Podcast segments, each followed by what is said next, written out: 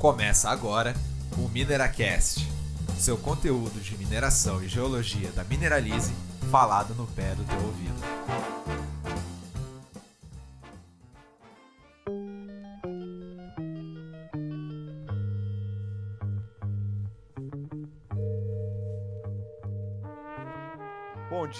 Boa tarde, boa noite, independente da hora que você está ouvindo aí o nosso podcast, a nossa, o primeiro episódio do podcast aí da Mineralize. Eu sou o Matheus Souza, eu sou geólogo formado pela URGS e recém-formado pela URGS, né? E sou, faço parte também do time da Mineralize. Junto comigo vai estar aqui o Matheus Parreiras, também conhecido como Perdoa, é, e ele vai se apresentar logo em seguida. E com a gente vai ter o nosso convidado de honra, senhor Maurício Onoda, também que vai dar a honra de fazer essa nossa primeira conversa aqui no, no podcast da Mineralize. A gente vai tratar sobre ciência de dados, é, Big Data e como tentar aplicar, como tentar otimizar esse, essa ferramenta também no, no ramo da mineração aí.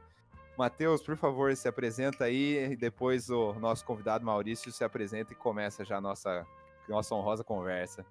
Eu sou o Matheus, gente. Eu sou formado por geologia também na, na UFOP e estou trabalhando já faz uns dois, três anos por aí com Business Intelligence, que acaba pegando um pouquinho também de, de ciência de dados, né?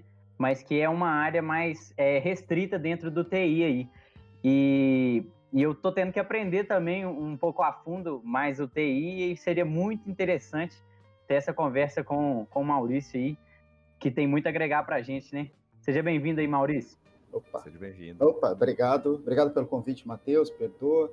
É, é um prazer aí compartilhar um pouco da experiência que a gente tem, né, do conhecimento. E só para explicar um pouco assim minha carreira, é, eu sou da área de informática, né, de computação. Então trabalhei já há muito tempo em computação. E aí eu fui entrando para essa área de que hoje ele chama de IA, meio sem querer, é, meio sem querer assim, porque na época que eu fui fazer o mestrado, o meu professor, né, orientador, falou assim: ó, você quer fazer o quê? Você quer fazer primeira disciplina? Você quer ir para a área de redes de computadores, banco de dados ou inteligência artificial? Ah, redes eu não gostava, banco de dados eu já sabia, e eu falei: é, então vou para IA, que eu não, não, tinha visto na graduação. E aí eu entrei por esse caminho e desde lá eu não saí. Então, vi várias coisas acontecendo no mercado, é, na academia, e eu acho que esse papo vai ser um pouco disso, né? Mostrar um pouco da evolução, que, como é que está acontecendo, como é que as pessoas estão usando. E, assim, como experiência profissional, só para vocês saberem, né? Eu passei, fiquei muito tempo é, fazendo pesquisas, projetos de P&D aqui na COP. Eu fiz o meu mestrado, doutorado aqui na COP, UFRJ. É, aí depois eu é, fiz, fiquei quase nove anos fazendo projetos, né? Esses projetos de P&D. Depois foi para o mercado, né, com a crise da Lava Jato, na verdade, né, o, o dinheiro da Petrobras que financiava aqui no Rio de Janeiro o ecossistema aqui das universidades, ele, ele quebrou bastante.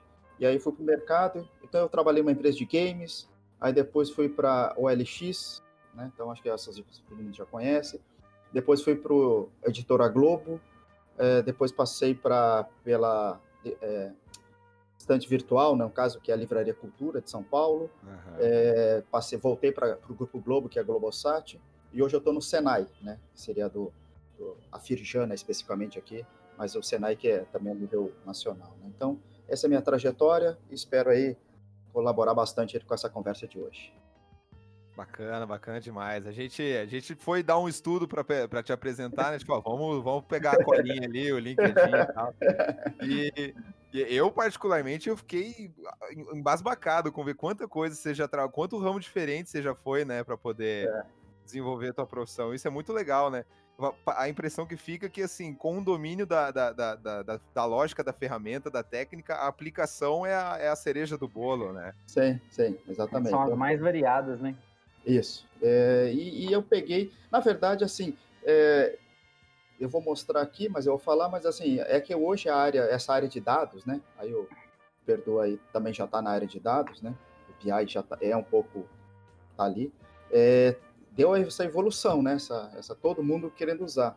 Então, na verdade, a gente, né? Quem já trabalha na área, é, foi meio que beneficiado. Então, é, na verdade, muita gente assim, passa por várias empresas, mas por causa que o mercado é aquecido mesmo e acaba, então a gente passando por vários tipos de segmento. Mas o mais importante é que você também, às vezes, por incrível que pareça, por exemplo, eu nunca tinha trabalhado na indústria, assim, com é, é, Big Data, Data Science para a indústria. E agora aqui no Senai, né, que é especificamente de indústria, então Sim. então estou tendo contato com bastante startups, etc. E você vê que os problemas são um pouquinho diferentes, vamos dizer assim. Né? Então, é importante conhecer, assim, isso traz bastante experiência mesmo. Ô Maurício, só para começar aqui, uhum. já vamos tirando uma dúvida aqui. O que, que é PID que você falou lá no início, que trabalhou nove anos com isso?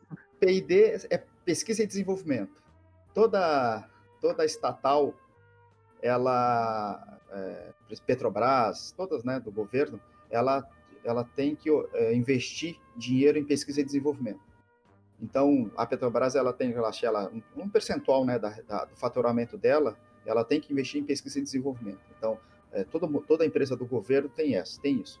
E isso, então, quem são as grandes é, usufruem desse dinheiro? As universidades. Então, a URGS, a COPE, que é o FRJ, a UFOP, aí, todas elas pegam projetos de P&D junto com essas empresas. Eles fazem editais, aí você é, é selecionado, obviamente. Então, são projetos, esses que eu chamo de projeto de P&D. Então, são projetos é, executados pela universidade, mas ela tem uma característica: ela não pode ser desenvolvimento de um produto comercial. Ah, sim. Não pode. Você não pode pegar o dinheiro de P&D, lá Petrobras, por exemplo, pegar dinheiro e falar assim, eu quero que você faça um software aqui que eu vou usar comercialmente. Não pode. Isso aí depois vem o TCU lá, sei lá, os tribunais lá, auditoria e fala, devolve esse dinheiro. Esse dinheiro não, não uhum. é P&D. P&D ele tem que ser pesquisa e desenvolvimento. É uma linha tênue entre assim, Pois é, é isso que eu ia te perguntar, né? qual, qual, onde que eu defino o que não vai ser para visando lucro, visando a, uhum. a linha comercial? É, a, gente, é? a, gente, brinca lá que assim, é P e D, mas às vezes o P é pequeno, o D é grande, entendeu? né? O desenvolvimento é grande e a pesquisa é pequeno, mas uhum. de qualquer forma, isso tudo é auditado, tá? O TCU, se não me engano, ele, ele audita tudo isso, então certo. as pessoas, as empresas realmente andam, tentam andar na linha, assim, né? Mas tem essa, essa, essa discussão entre, assim, tipo, o que, que é um produto que eu vou usar e o que, que é um produto de pesquisa, né? Vamos dizer assim.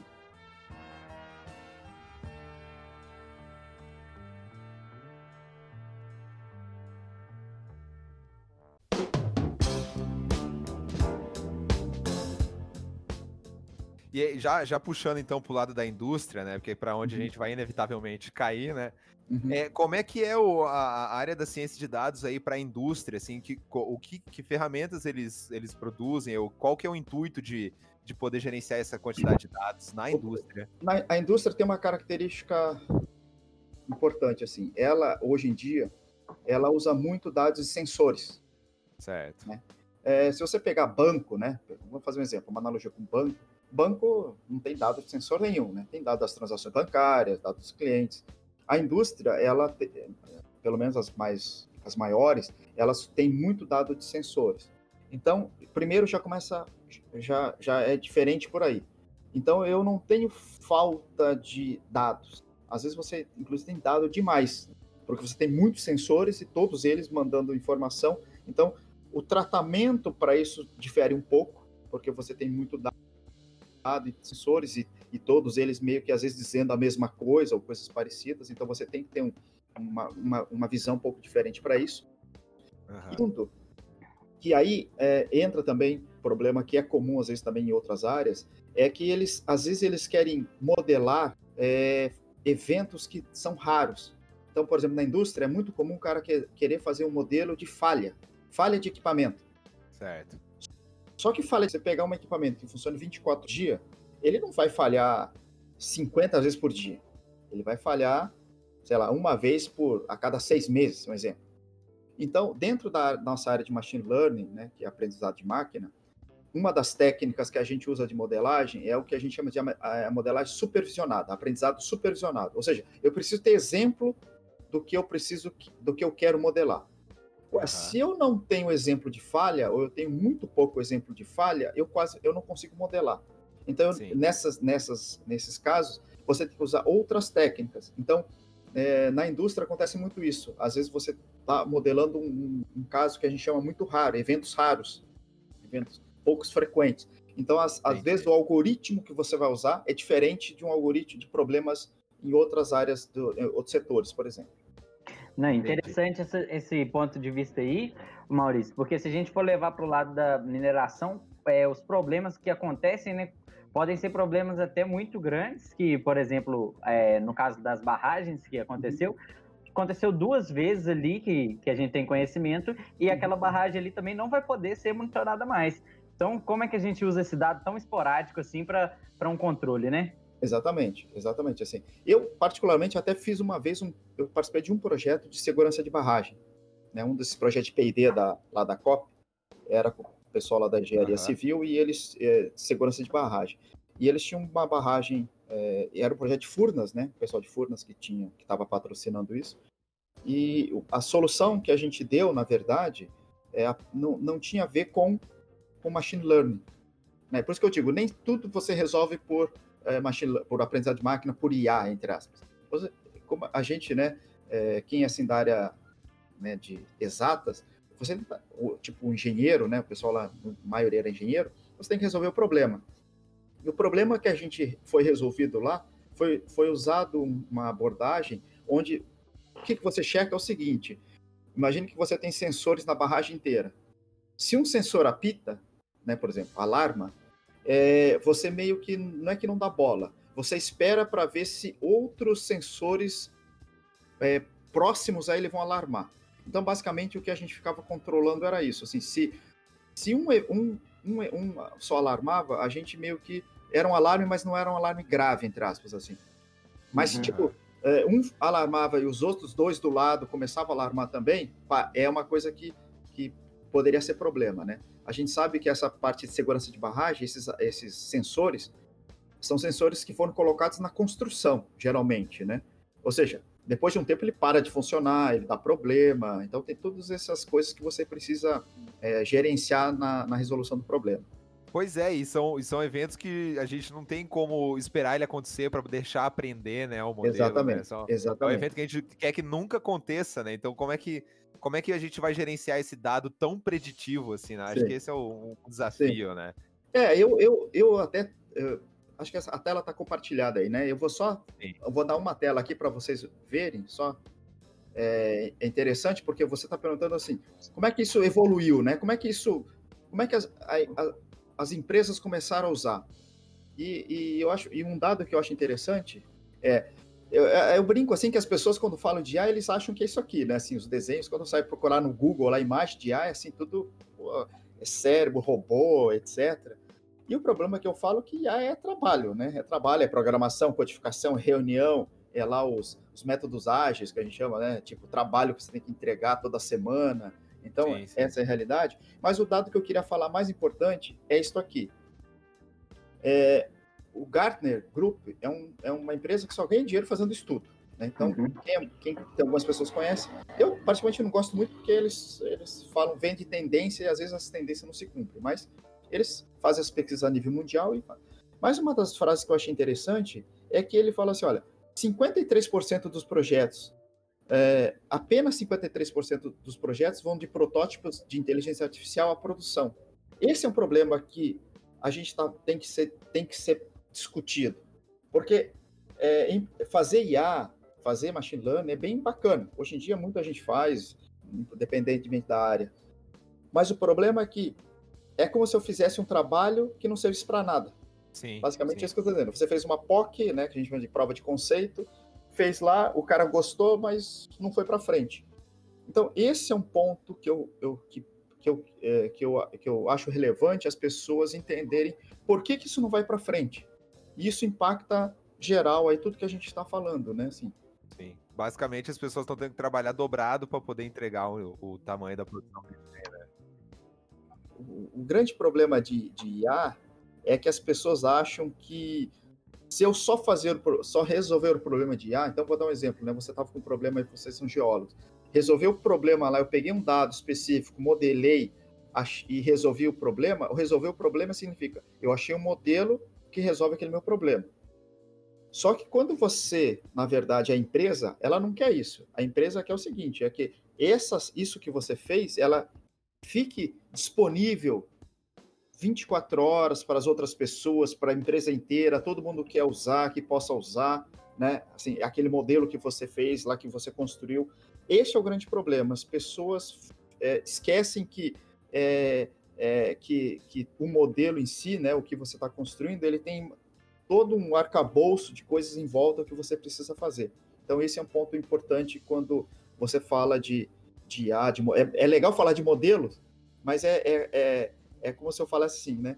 Você vai construir uma casa. Você só pensa na arquitetura. Poxa, eu desenho, vou fazer isso. Pô, mas aí tem o engenheiro civil lá, o pedreiro, que tem que construir tudo aquilo lá. E aquilo. E se não tá, pensar na tá. execução do teu modelo, não adianta Exa nada ele ser sofisticado. Exatamente, uhum. exatamente, exatamente.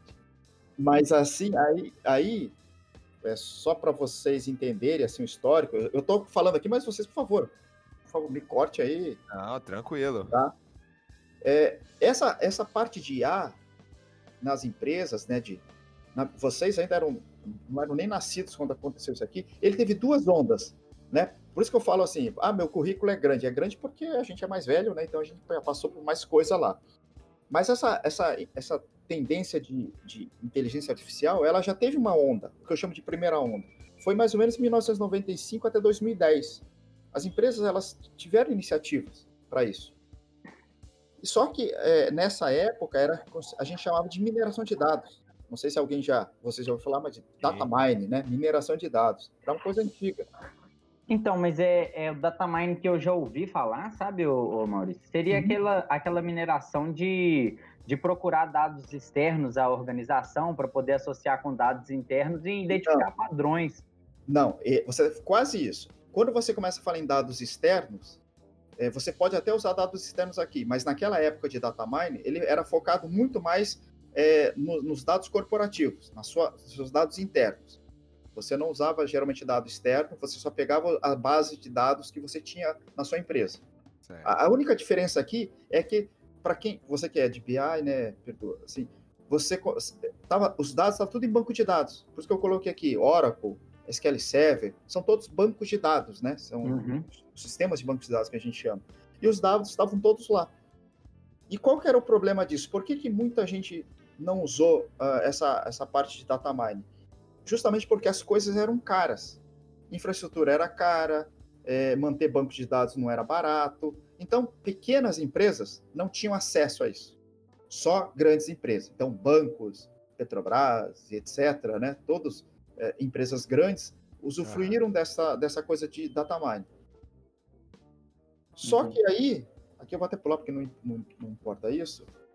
Aqui que eu acho que vocês pegaram isso. O que, que aconteceu em 2006, mais ou menos? Não sei se vocês lembram. O que, que surgiu? Eu faço sempre essa pergunta. O que, que vocês acham que surgiu mais ou menos em 2005, 2006? Que hoje vocês usam muito, assim? Eu lembro que surgiu a internet brasileira que a gente conhece, redes sociais, uh, baixar música no Emule, no Shareasa. Exatamente. Facebook, Google, tudo aqui. E por que que eles, eles surgiram? Porque começou o que a gente chama de Big Data. Essa, o que hoje vocês chamam de, a gente conhece Big Data, foi porque os caras trouxeram soluções é, de tecnologia que você podia processar grandes volumes de dados num custo baixo. Outra coisa que apareceu aqui, que aí vocês provavelmente usam indiretamente, mas é a, o processamento em nuvem que a gente chama, as clouds. Uhum. A Amazon. A Amazon surgiu nessa época também. Né? A Amazon surgiu como loja, né? aquela loja de e-commerce, de comércio eletrônico. Só que ela começou a fazer a infraestrutura dela e ela começou a ver que a infraestrutura dela valia mais do que o, é o e-commerce. O e-commerce dava para ganhar dinheiro mais com a infraestrutura do que com o e-commerce. E ela começou, hoje, a cloud que você conhece de, de Amazon, a AWS, hoje tem Microsoft, hoje tem Google. Mas tudo isso juntou nessa época e proporcionou o quê? Eu brinco assim que isso democratizou o processamento de dados. Antigamente eu não falei que pô, precisava de computadores caros, bancos de dados caros. Hoje, com essa, com essa estrutura que eles montaram, e com a cloud, com a Amazon, essas startups começaram a poder processar grande volume de dados. Então eu pegava, porque você paga a estrutura por hora, né? A infraestrutura da Amazon é por hora. Agora é até por minuto, se não me engano. Você, ah, eu processei durante 10 minutos, paguei 10 minutos, derruba a máquina, pronto, a minha conta vem de 10 minutos de processamento né? Então, assim, É, uma história aqui, que, é, acho que é interessante contar assim, alguns casos, né? É, não sei se é real, mas foi o cara instrutor da Amazon que falou para mim. O Nubank. O Nubank é uma startup. Quando ela começou, ela começou todo nessa estrutura aí de nuvem, né? Com a Amazon, essas coisas. Eles tinham 500 dólares por mês para gastar com infraestrutura. Esse era o, o, cartão de crédito deles, eles tinham 500 dólares por mês. Pensa assim, eu tenho que montar toda a minha estrutura de processamento de dados, executar tudo que eu preciso e gastar 500 dólares por mês. Então eles falaram que eles conseguiram no começo, tranquilo, foi 500 dólares, foi até assim, sobrou pouco. Só que hum. a Nubank foi crescendo. E começou ele falar assim, cara, não dá mais 500 dólares, já passou agora, né? Já ficou, sei lá, 700 dólares, mil dólares. Aí o que, que eles começaram a fazer? Eles começaram a fazer o seguinte, falou, pô, como é que nós vamos economizar? Pô, vamos economizar, fazer o seguinte, sexta-feira à noite a gente desliga tudo, segunda-feira de manhã a gente liga tudo. Isso aí, para quem conhece, chama de disaster recovery. É, essas empresas grandes, elas estão preparadas para se acontecer alguma coisa, ela poder levantar o site em algum outro lugar para não ficar indisponível. A Amazon ah. fez isso assim para economizar dinheiro. A Amazon, desculpa, o Nubank. Ele desligava na sexta-feira, obviamente algumas coisas ficavam, mas ele desligava e disse que voltava na segunda-feira. Essa é a história que eles contam. E com isso eles é, conseguiram manter o 500 dólares mais um tempo, entendeu?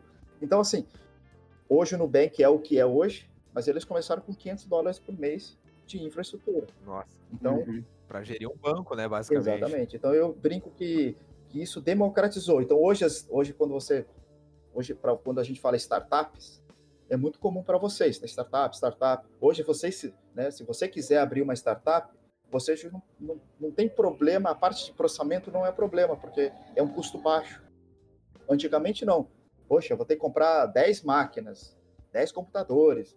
Pô, você não tem nem dinheiro para te colocar ar-condicionado na sala para manter os 10. Né? É. Não, e, é, e, é, muito fácil de acessar essas ferramentas Exatamente. também. Né? Eu coloco lá Azure no Google, pronto, já tenho de cara ali, eu posso processar na nuvem. Exatamente, exatamente. E eles foram evoluindo. O que, que eles foram evoluindo? Eles davam, antigamente eles davam para você só as máquinas. Aí eles começaram a falar, pô, mas além da, eu, além da máquina, eu vou dar ferramenta para você. Ué, já que você paga para mim, eu vou ganhar mais dinheiro. Ah, aquelas ferramentas de BI, né, por exemplo, ou de análise, olha, tá aqui também. Quer usar? Você paga 0,0 algumas coisas, centavos de dólares lá por cada uso. Isso aí democratizou bastante. Então, por isso, você não precisa ter uma equipe muito específica para trabalhar. Você pode contratar os serviços aí da Amazon, do Google, da Microsoft, assim, entendeu? Mas esse, é importante mostrar que de, essa foi um paradigma que teve, quebra de paradigma, de 2006 para cá. Por isso uhum. que isso é, teve essa avalanche de coisas. E uma coisa, não sei se. Eu estou falando aqui, pessoal, mas você, por favor. Por favor, eu acho que esse tá? prospecto histórico é muito show, justamente para construir mesmo a lógica do pensamento, né? O mais importante aqui é que as pessoas às vezes, às vezes falam uma coisa errada. Eles têm um pensamento errado. Eles falam assim: ah, IA, IA é mais importante. IA é o. É o é o, vamos dizer assim, a é menina o dos olhos. Exatamente, a menina dos olhos. Só que as pessoas esquecem que para eu ter IA, para eu fazer IA, eu preciso ter dado. Sem dado, o dado é como se fosse o oxigênio da IA. Sem dado eu não tenho nada. IA, digo, a parte machine learning, né? Eu não tenho nada. Só que quem provê o dado é justamente essa arquitetura de Big Data que estou falando aqui. Então é como se eu falasse para você assim: poxa, eu vou fazer uma análise, né? Eu contratei o Maurício para fazer uma análise. Aí eu entro e falo: cadê meu dado? Não tem dado. Não para nada. Vai analisar o quê, né? Eu vou analisar o quê? Então as pessoas esquecem um pouco que eu preciso ter uma estrutura de dados. O que é uma estrutura de dados? Hoje a gente chama de pipeline de dados. Né? Quando você está nessa área de Big Data, uma coisa que você vai ouvir bastante é pipeline de dados. O que é esse pipeline? É você saber que você tem que pegar o dado, processar o dado, armazenar o dado em algum lugar e analisar o dado. E nesse pipeline de dados, a área de inteligência artificial é, num primeiro momento, é opcional. Uhum. Entendeu? Assim, eu não preciso a inteligência artificial no primeiro momento. Eu preciso é. analisar dado, como né, vocês já falaram aí, falaram aí. Eu preciso analisar o dado, mas eu não preciso efetivamente fazer modelos. Tá? Isso de forma geral, isso que eu quero dizer, tá? Não estou dizendo que uma, Sim. a área de financeiro, área de geologia, não importa, assim, cada um tem sua particularidade. Mas, de forma geral, a primeira coisa que você tem o dado é olhar o dado. Fazer gráficos, cruzar né, é, tendências, etc. Eu não preciso é. fazer um modelo muito específico. Então, isso é importante entender que a área de inteligência artificial é legal, é, mas ele tem uma maturidade que você tem conseguindo conforme o tempo, sabe? É igual andar de bicicleta. O pessoal fala que andar de moto é assim, né? Eu quero andar de, aprendi a andar de moto, tirei minha carteira, aí eu vou pegar uma 750. É, não, já não, não, não começa é. tão rápido assim, né? É, exatamente. O que a gente observa também é que, que quando na operação em si, né, quando o pessoal está lá na frente de, de trabalho mesmo, é muito difícil acreditar num dado, num, numa informação ali que vem do, da inteligência artificial, porque ele não sabe como que está sendo tratado esse dado para chegar naquela resposta. Então, Isso acaba que aquela velha planilha ali do Excel, é, muitas vezes é o principal, é, onde a pessoa sempre vai olhar para aquela planilha do Excel ali, independente de, ser, de, do que aconteça lá por trás, dos bancos Sei. de dados, dos fluxos Sei. de dados. Sei. Uma, é, é, esse que você, eu, eu, até falaria mais, não falaria dentro do Excel. É, a inteligência artificial, às vezes, ela é, ela é considerada como se fosse uma, uma bala de prata, né? Assim, tipo, vai resolver todos os meus problemas. Uhum. Mas, em geral, o que acontece é que é difícil é, você, com inteligência artificial, é, ter vantagem sobre um time de especialistas. Então, vou dar um exemplo. Vocês são geólogos. Imagine que vocês são geólogos assim, com 30 anos de experiência.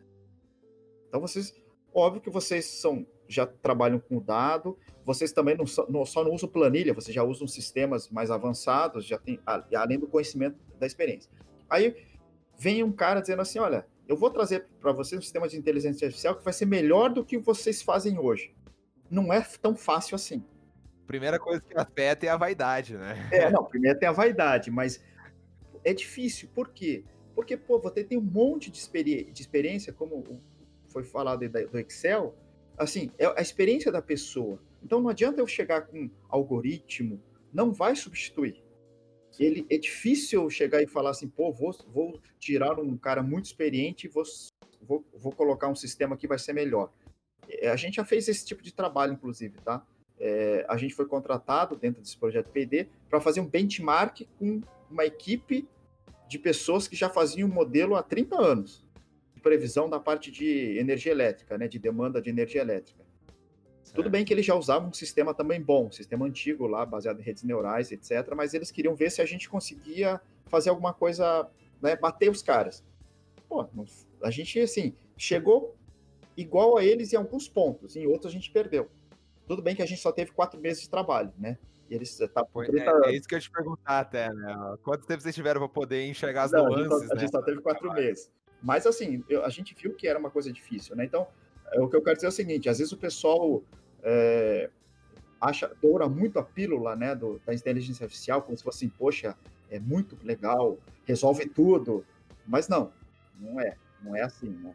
No próprio mercado da geologia, eu queria comentar aqui que teve dois dessas, dessas viradas, assim, né, com, com essa questão de. Uma delas foi, inclusive, quando surgiu a inteligência artificial do Leapfrog para uhum. modelagem de dados uhum. que era uma evolução da geoestatística para fazer um pouco dos trabalhos ali dos geólogos, que faziam com aquela modelagem é, de perfis, né? Uhum. E essa própria modelagem de perfis, a modelagem de blocos, né, ou modelagem 3D em software, ela veio também substituindo aqueles modelos tradicionais, que são os perfis no papel mesmo, e os mapas superficiais que os geólogos faziam. Uhum. E, assim, cada uma dessas fases, né, vai, vai, vai substituindo a outra. Não substituindo, claro que não. Uhum. Mas é, é um trabalho, assim, para ser, para ser é, como é que eu falo? Pra você intercalar o conhecimento do profissional com o trabalho da máquina, né? Sempre uma dificuldade, sempre vai ter essa, essa barreira aí para uma nova tecnologia. Verdade. Eu acho que assim, o, o, a empresa, quando ela sabe usar os dois, conhecimento das pessoas e mais essas novas ferramentas, esse é o melhor casamento possível. Exato. Esse é o melhor casamento possível. Porque é, é, imagine assim, você me contrata, é, isso é muito comum, tá, pessoal? É, você me contrata para fazer trabalho, uma modelagem dia dessa área de vocês. Aí vocês me dão o dado. Eu não sei nada do dado. Eu não conheço nada do dado, assim, eu não sou geólogo, então eu não conheço nada do dado, assim. Eu não sei interpretar cada dado, o que, que é cada número daquilo. Eu vou Sim. considerar aquilo como um número qualquer e vou tentar jogar no meu algoritmo para tentar funcionar. O grande problema é que esse conhecimento da, do, do, contexto, esse do domínio, faz muita diferença na, no algoritmo. Entendeu? Assim, o que hoje está acontecendo, e é uma tendência, é essa parte toda do algoritmo ficar meio que automatizado. Certo. Mas você exigir do especialista esta preparação e entendimento desses dados. E, ao invés de você jogar de qualquer forma, é como se você, o especialista, não, isso aqui eu vou jogar, não, isso aqui eu não vou, ah, isso aqui eu preciso transformar, porque eu preciso pegar outra coisa. Então, quando acontece isso, geralmente a solução é muito boa.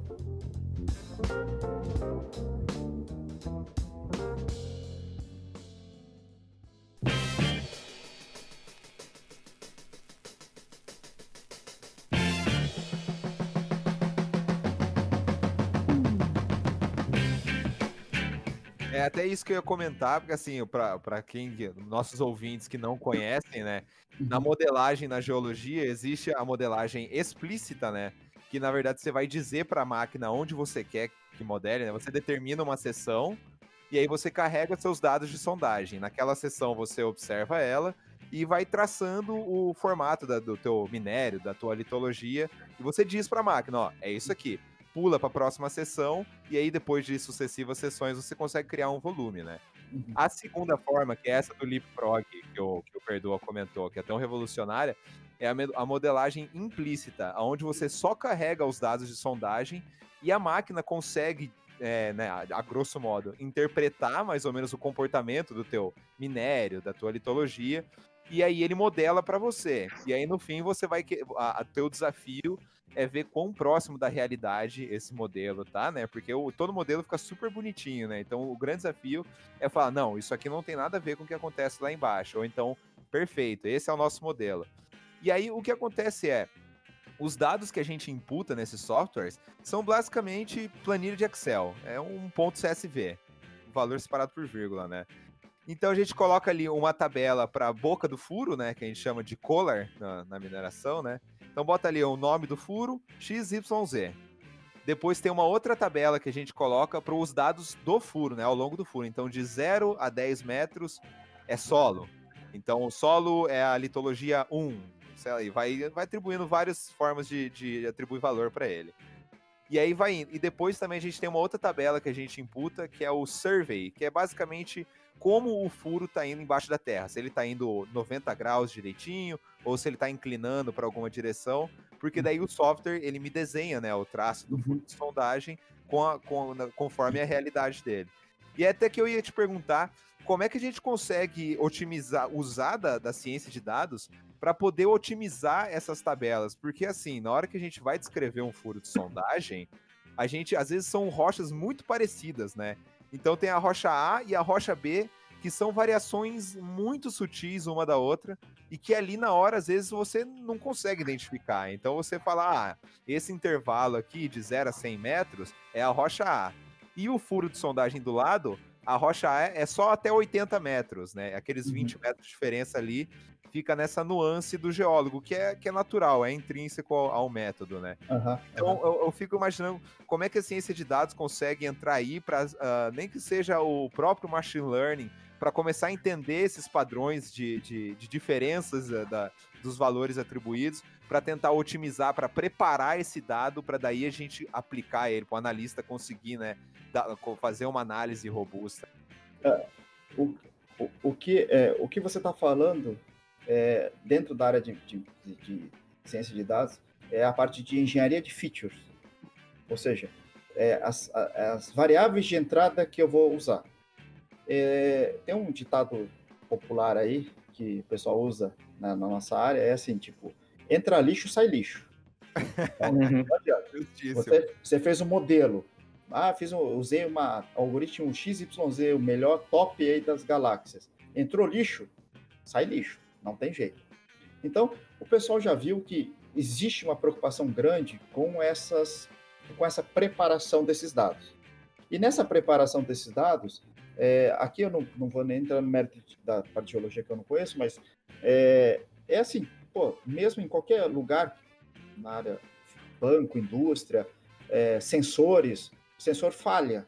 Então aquele dado que está vindo é um, é um dado, é lixo, não dá para considerar aquilo. Então eu tenho que fazer o quê? Tem que limpar aquilo, tirar aquilo, desconsiderar aquilo. Então, esta, essa parte de engenharia difícil hoje está ficando muito importante e eu acho que é justamente aí que está entrando o especialista. Esse que a gente está conversando, porque essa parte da máquina, do algoritmo, é, ele fazer os cálculos, porque no fundo ele está fazendo cálculo. Né? Ele, no fundo, ele, o modelo é um, é um ele está achando um modelo matemático que, que, que, dada aquela entrada, gera aquela saída. Mas aquilo, essa tarefa que é meio que braçal, entre aspas, deixa ele fazer, entre aspas, vamos dizer assim. Sim. O problema é que se eu não preparar, não, não, não olhar isso aqui direito, isso é, é, vira que ele entra lixo, sai lixo. Então, é, eu acho que esse tipo de coisa, por exemplo, que você deu exemplo, pelo que eu entendi, é, precisa desse conhecimento, porque não adianta, como é que eu quero dizer assim, a máquina ela não vai conseguir é, faz, fazer esse, esse acerto entre as, porque esse acerto, com certeza, depende do, do conhecimento uh, do, do, assunto. Certo. Né? Então, assim, não, ele está programado para fazer o quê? Para tentar achar padrão. Né? Basicamente, é, é machine learning, aprendizagem de máquina, ele acha padrão. Talvez ele ache padrão melhor do que o ser humano, porque ele processa lá um monte de dados ao mesmo tempo. O ser humano, né, se eu falar aqui 10 números, 100 números para você, você já esqueceu, você só vai lembrar dos 10 últimos. Né? A máquina, ela lembra de, lembra, entre aspas, né? Ela sabe de tudo, então ela consegue achar esses padrões melhores. Então ela só tem uma capacidade maior. Mas essa entrada, de qual número você vai dar para ele analisar, eu acho que este é um fator importante que tem hoje. E eu acho que isto que você, que, no geral, os profissionais têm que aproveitar. Por isso que eu digo, processar dado gasta tempo. Só que se você deixa a máquina rodando um dia, dois dias, você pode ficar em casa E daqui a dois dias. Né? Exatamente, daqui a dois dias você volta lá e fala, pô, tô processando aqui, né? Uhum. Entendeu? Mas eu acho que é, o foco é nisso aí mesmo, nessa parte de, de, de que dado que eu tenho que colocar para ele interpretar melhor. Se, se esse dado está errado, está errado, não digo, mas está, não está de correto, ele não vai conseguir dar um resultado correto. É, a gente tem as ferramentas né, na, na, mineração, que é o Quality Control e Quality Assurance, que é aquecer que, que trabalha exatamente com isso aí que você falou. E, e, a gente vê assim que entre as áreas são coisas assim que, que deveriam ser tratadas como as mesmas, né? E que muitas vezes a gente nem tem essa, essa conexão aqui entre o pessoal da, da mineração, nesse caso, né? No caso dessa desse podcast, uhum. e o pessoal da ciência de dados, que a gente vê essa distância. Que a gente vai lá, cria padrões para poder identificar. É, existe até o sistema de de colocar amostras como padrão para poder é, é, identificar exatamente qual é o resultado que a gente quer obter para verificar se as máquinas estão trabalhando direito, as, os equipamentos, né, no caso, uhum, uhum. para justamente ver se está entrando lixo no sistema. Exatamente. É meio que você está fazendo uma auditoria para ver se está tudo ok, né? Entre aspas, tipo, eu, eu, isso aqui eu sei que tem que dar aquele resultado e sim, e, e, existe esse, esse, esse, esse problema a, às vezes as pessoas confiam demais no modelo construído. Então, e aí, é, aí a, a, pessoa não consegue, é, quando sai um resultado, ele, ele fica na dúvida, e aí ele fala, não, mas foi, foi o modelo que me deu isso aqui, então é isso mesmo. Mas às vezes, é, justamente os modelos hoje em dia, elas, eles têm viés. Claro. Por que, que ele tem viés? Por causa do dado. Ele, nenhuma máquina é inteligente o suficiente para dar um viés numa análise ele, ele tem o viés porque ele, o da, seu dado estava enviesado, né? Hoje em dia tem muita essa discussão sobre esse, esse, é, essa, esse viés que se dá, principalmente aí com relação a, a, a como é que eu vou dizer assim, a, a preconceito, né? É, aquele score, né? Vou dar um score de crédito. Aí se o cara é, morar naquele bairro, então ele já vai dar um score menor, menor. porque todo mundo que mora naquele bairro, é, se ela é, é de classe mais baixa, então ele não paga direito. Então, então, se você põe esse dado, seu modelo vai ficar com esse viés. Ele, ele vai achar que o cara que mora naquele bairro, ele tende a, a, a não pagar. Então, esse tipo de coisa as pessoas estão tentando retirar um pouco. Então, existe pesquisas nessa área de tentar tirar esses viés que acontecem em função dos dados. Mas é, cuidado realmente com isso. Assim, a, você tem que ter um, é, uma análise criteriosa de que, que aquilo que está saindo está correto, né? Sim. E, assim, falando na, justamente nessa, nesse quality assurance aí, uhum. é, é, é aí que entra, então, pra, nesse, nesse ramo, assim, do controle, da auditoria do dado, é aí que entraria o Business Intelligence e o Business Analysis? Perdoa. Eu, eu, eu sou leigo. Tá. Não. Não, aí o perdoa aqui, acho que especialista pode até falar se quiser.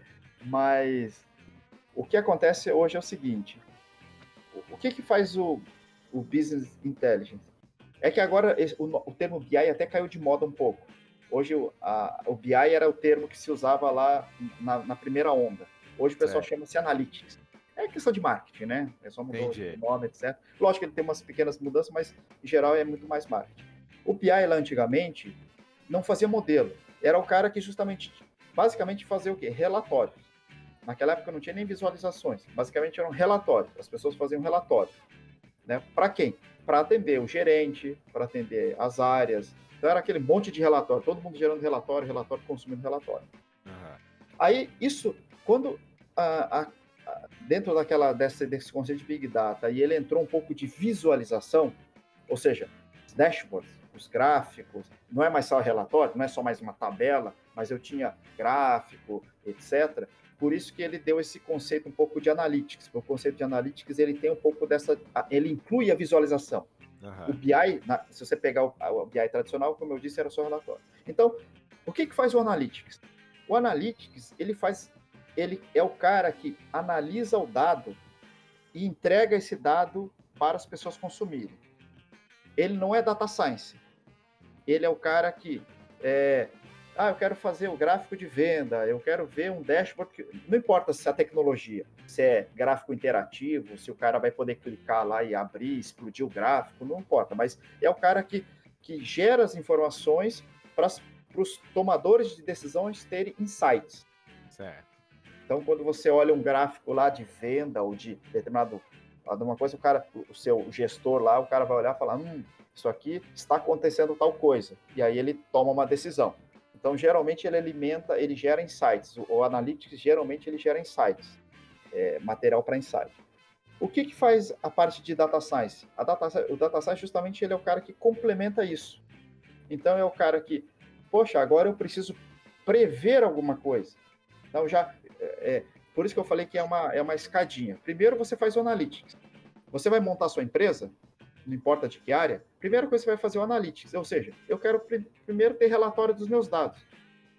Quanto eu vendi, quanto que eu estou ganhando, quanto que eu estou faturando, quantos produtos eu estou vendendo por região, aquelas coisas meio básicas assim.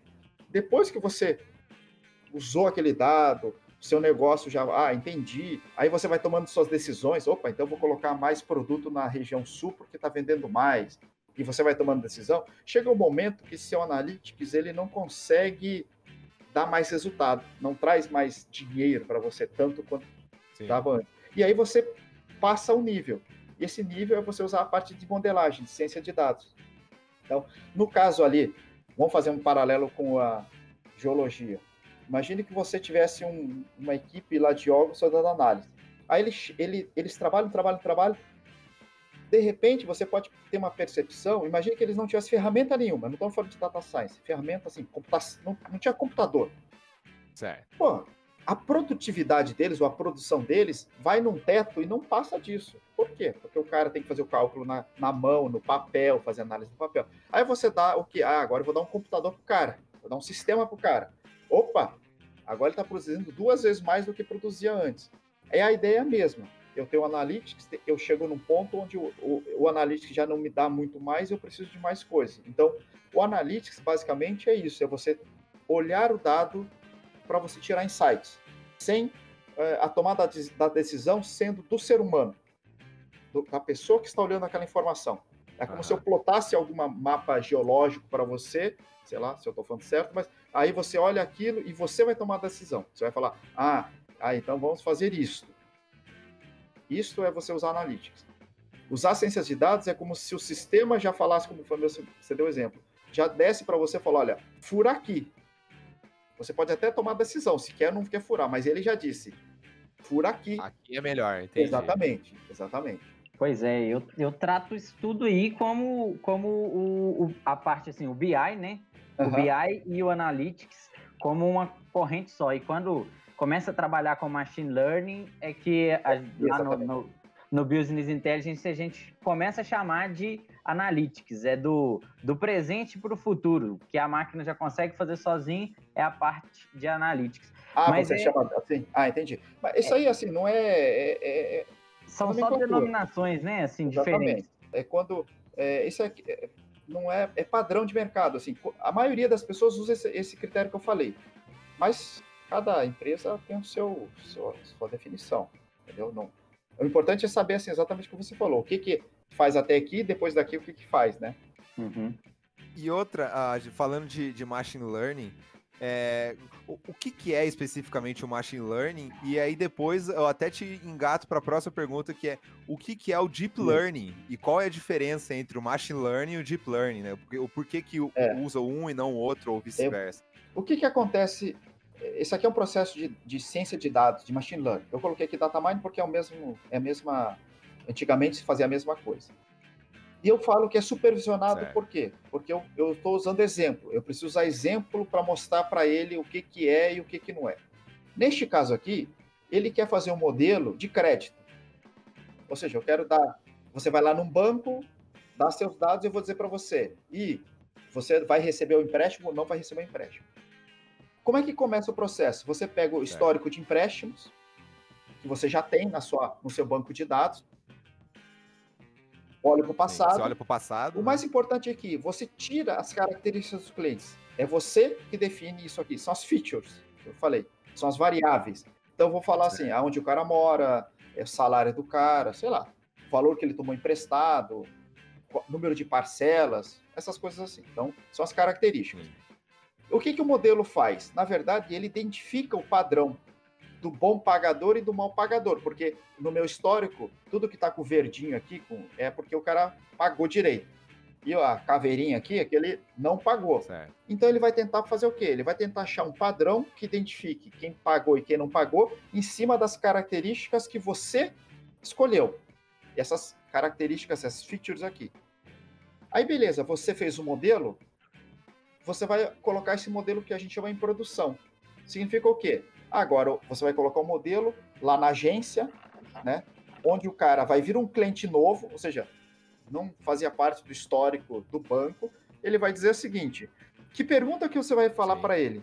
Você precisa perguntar para ele as mesmas características das, que você usou para fazer o modelo. Aí eu perguntei a idade, então eu tenho que perguntar a idade para o cara. Perguntei o salário, eu tenho que perguntar o salário para o cara. Então, é, quantas vezes você vai pagar?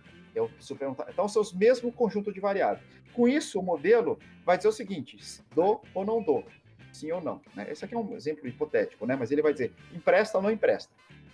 Isso é um modelo de machine learning. É aprendizado com dado histórico do passado para prever coisas futuras, onde as variáveis e num número fechado, um número fechado de variáveis. De variáveis. Né? Mas assim, você pode. Esse, esse número de variáveis, na verdade, ele fica no looping. Quando você constrói esse modelo, você coloca lá, por exemplo, 50. Só que você faz o modelo, o modelo não ficou bom. Aí você volta. Aí não ficou. Aí tira algumas, acrescenta outras. Aí tenta de novo. Então você fica num vai e volta até achar uma, um conjunto de variáveis que sirva para você. Sim. Você nunca acerta de primeira. Você nunca Sim. consegue dizer que aquelas 10 variáveis vai identificar, vão identificar o, o, bom pagador e o mau pagador. Não. Geralmente você tem um conjunto. Uhum. Isso aqui é machine learning. Machine learning é basicamente isso dado histórico passado, eu tiro features, uso essas features para tentar diferenciar. O que, que é, é Deep Learning?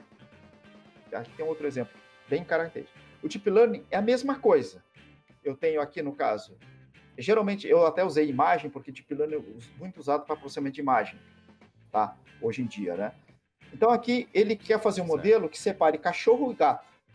Então eu dou, mesma coisa, eu dou imagens de cachorro e gato obviamente tem que estar tá com o label, esse aqui é um cachorro, esse aqui é um gato, esse aqui é um cachorro, esse aqui é um gato, certo? A única diferença... Ainda Exatamente, a máquina, você né? tá, tem que dizer isso para a máquina. Qual é a vantagem certo. do Deep Learning? E esse foi o pulo do gato, é um trocadilho aí, né? Mas foi o grande... Quer dizer, Tá vendo que as características da imagem eu não preciso mais falar. É como se as features que ele vai avaliar, ele mesmo seleciona para mim. Esse foi o grande trunfo de Deep Learning. Ele fez com que eu não me preocupasse mais em dizer, é, porque aqui, por exemplo, features aqui, antigamente, quem processava a imagem usava, por exemplo, é, percentual de regiões escuras, é, matiz da imagem, contraste da imagem, sabe? Ele fazia dados, obviamente, da imagem, mas ele ia escolhendo as variáveis. Eu não preciso mais fazer isso. Eu falo assim, olha, tá aqui a imagem, isso aqui é cachorro, isso aqui é gato, isso aqui é cachorro, isso aqui é gato, isso aqui é cachorro, isso é gato. Ele aprende o modelo e fala, quando você der um novo, uma nova imagem para ele, ele vai dizer, isso aqui é um gato, isso aqui é um cachorro. Então, a grande vantagem de Deep Learning é que, obviamente, porque você está trabalhando com imagem, mas você, essa parte de de características das variáveis, da extração, as features, você não se preocupa mais. E esse foi o grande trunfo é, é, de Deep Learning, isso é recente, né? Isso aqui, sei lá, de 10 anos para cá, 15 anos para cá, mais ou menos, que ele deu um salto quantitativo, é, qualitativo muito grande. É, o, o, Maurício, e quanto essa essa revolução aí que nós estamos vivendo, que é da da codagem, né, no caso. Produção de aplicativos no code, low code, produção até mesmo desses modelos, né, é, de machine learning, deep learning, com no code ou low code. O que, que você acha disso tudo, dessas novas ferramentas que estão possibilitando para qualquer pessoa trabalhar com essa machine learning, com deep learning, ou seja, qualquer, qual, qual seja... O que, o que acontece é que é, quando você vai fazer um modelo, né? É, o modelo. Vou, vou, usar aqui um exemplo bem simples. Talvez a maioria do pessoal aí passou, fez regressão linear, né? Lá. Uhum, regressão linear. A regressão linear faz o quê? Você pô, tem lá os pontos, você tenta fazer uma, uma reta que melhor se ajusta naqueles pontos. Só que quando você faz a regressão linear, é, resolve isso de forma computacional, na verdade é uma tentativa e erro. Ele vai tentando ajustar a melhor reta para aquela, aquela nuvem de pontos que tem lá. Certo? Então ele, ele tenta otimizar. Só que se você pensar bem, é um trabalho assim, tipo, para sal. Entre aspas, eu digo assim: ah, tenta com o parâmetro tal. Ah, não funcionou. Tenta com o parâmetro tal. Não funcionou. Tenta com o parâmetro tal. Até aí, opa, aqui otimizou, meu erro foi mínimo aqui. Essa é a reta final. Uhum. Você percebe que isso aconteceu com machine learning que eles viram que muitos dos algoritmos precisava basicamente de você fazer é, é, o que a gente chama de tuning, tuning de parâmetros, ou seja, ajuste fino de Sim. parâmetro, certo? Então, é, vocês que são geólogos provavelmente devem ter algumas fórmulas lá, tem alguns coeficientes lá que, ah, esse coeficiente que gera, pode ser entre, varia entre 0 e 1. Um. Pô, mas qual que você escolhe? Ué, depende do seu problema. Vai lá e você ajusta lá o que for infinitas, infinitas opções. opções. né? Na, na machine learning também tem isso, tem alguns, alguns parâmetros que variam entre 0 e 1. Um. O que, que o pessoal faz? A gente faz o que a gente chama de meio que é, de busca, faz um, um, um, o próprio o próprio modelo, o próprio sistema, ele faz o seguinte: vou colocar 0, vou colocar 0.1, 0.2, 0.3 até 1. Aí ele escolhe o melhor valor para você e ele cospe isso para você. Olha, o melhor parâmetro é o valor do parâmetro é 0.9. Aí o que você faz? Usa o 0.9. Ou seja, aplica a sua fórmula direta, que você já conhece, 0.9. Isso facilitou, né, respondendo a pergunta do, do Perdu, isso fez com que a, a, parte de machine learning cada vez, está ficando cada vez mais fácil de ser feita. Ser feito, ele, ele fica mais assim, mais simples, é, tem mais camadas, vamos dizer assim, facilitadoras. Existe uma tendência hoje que, de, se você procurar, chama-se AutoML. É Auto Machine, Automa, Automatic Machine Learning. É AutoML. O que, que é AutoML? É isso. É eu dar o dado para o cara. Ele falou, beleza, deixa que eu testo aqui com os... Quais algoritmos você quer que eu teste? Eu quero que teste com a, com a com algoritmo A, algoritmo B, algoritmo C. Cada um deles tem parâmetros para serem ajustados. Pode deixar que ele faz isso. Aí ele testa, testa, testa, testa e vai dar e sai o resultado melhor para você. Olha, o melhor é este cara aqui. Isto faz com que essa, toda essa parte aí acabe ficando, entre aspas, assim, é, não precisa de um especialista para fazer. E isto é o que está acontecendo agora. Por isso esse Sim. no code, low code, é justamente a gente está vendo que as coisas são repetitivas e as pessoas estão falando, pô, mas isso aqui, ah, resolve, serve para tudo? Não, não estou dizendo que isso é serve para tudo. Mas existe uma tendência de cada vez essas, essas soluções de alto ML estarem cada vez melhores. Isso faz com que o foco do seu trabalho fique mais no, na, na caracterização do problema. Por isso que antigamente, antigamente que eu digo sete, sete anos atrás, dez anos atrás, se você, você é um geólogo, vocês são geólogos, certo. se vocês quisessem fazer um problema, resolver um problema usando data science, vocês teriam que contratar um cientista de dados. Você teria que contratar um serviço de um cara, aí o cara, você ia explicar para ele, aí ele ia fazer o trabalho, aí você ia validar se, se o trabalho dele estava ok, de repente ele conseguiria fazer um trabalho e entregar. E ele ia embora, entregar o trabalho. Ou seja, você dependia desse cara. Hoje, com as ferramentas que tem, eu diria que tal, você talvez consiga fazer um modelo sem precisar contratar o cientista de dados. Não vou dizer que aquele modelo complexo, aquele mais difícil você consiga fazer, mas, sei lá, 80% lá dos seus, seus, da sua necessidade, você vai conseguir fazer. Justamente são as ferramentas que tem no mercado que elas estão trazendo é, essa facilidade. Tá? Então, acho que é nesse sentido que eu acho que, que eu vejo que valorizou o conhecimento do especialista da área. Só que exige com isso uma mentalidade um pouco diferente. O geólogo precisa conhecer um pouco dessa, apesar de ser uma caixa preta, entre aspas, mas você não conhecer como funciona, você não sabe usar. É como todo, qualquer equipamento, né? Se você não souber usar o equipamento. Sim. Consegue discernir no, se, se aquilo é válido ou se não é sabe nem como liga né? o equipamento, né? Se ninguém te explicar um equipamento mais complexo. Então, basicamente isso. Eu acho que existe uma tendência, e isto, eu, eu diria que ajudou é, todas as áreas. Eu acho que isso aí, na verdade, lembra quando eu falei que o Big Data democratizou o uso de dados? Eu acho que essa parte de, de ficar mais fácil o machine learning, esse AutoML, está meio que democratizando o uso de machine learning para todas as áreas. Tem médico usando, tem psicólogo usando, Sim. porque o cara não precisa mais saber muito do da caixa preta, né? Vamos dizer assim.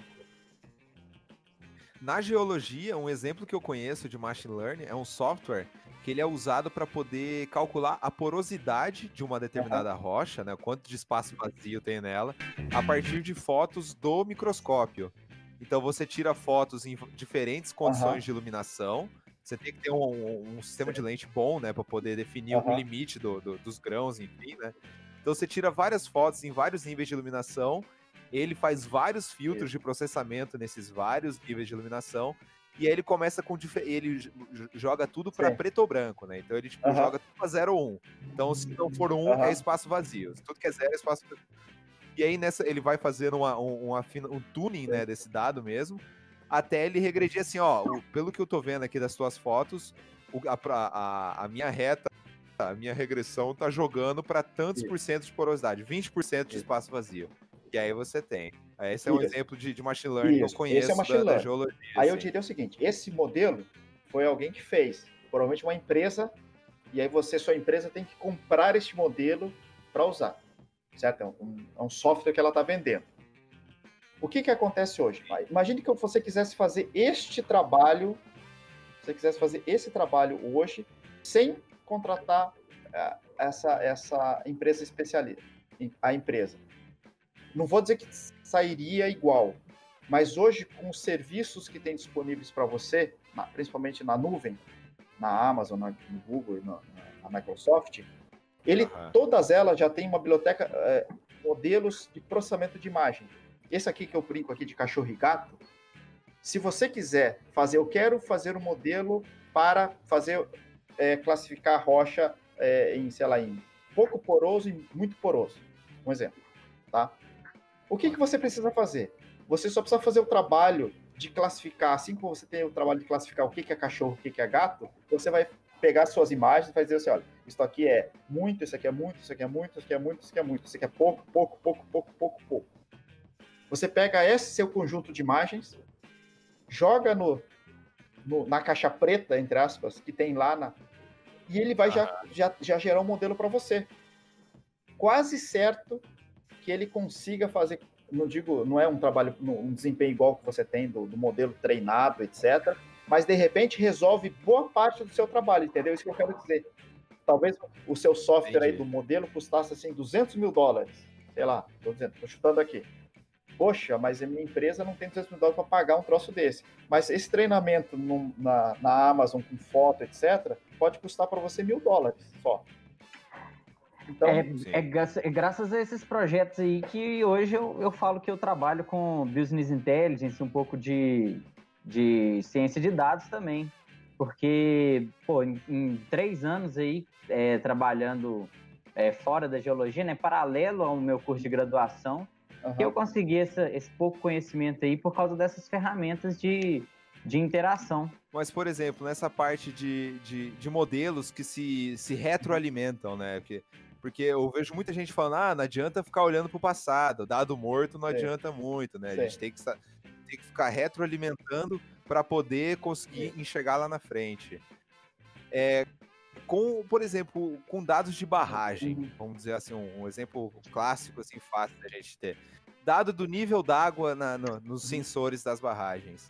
É, é, tem, como, assim, existe uma, uma via que o, o, o Analytics, o Machine Learning, eu, eu, fico pensando, assim, qual que é uma, uma maneira é, direta, né, straightforward, de poder pegar esse dado e justamente limpar o que é lixo, né, conseguir detectar o que é lixo, é isso que eu fico perguntando, se esse tipo de aplicação da, do data science, do analytics, enfim, do machine learning, consegue ser tangível para esse consegue, tipo de solução consegue. também, né? Hoje, hoje em dia, é...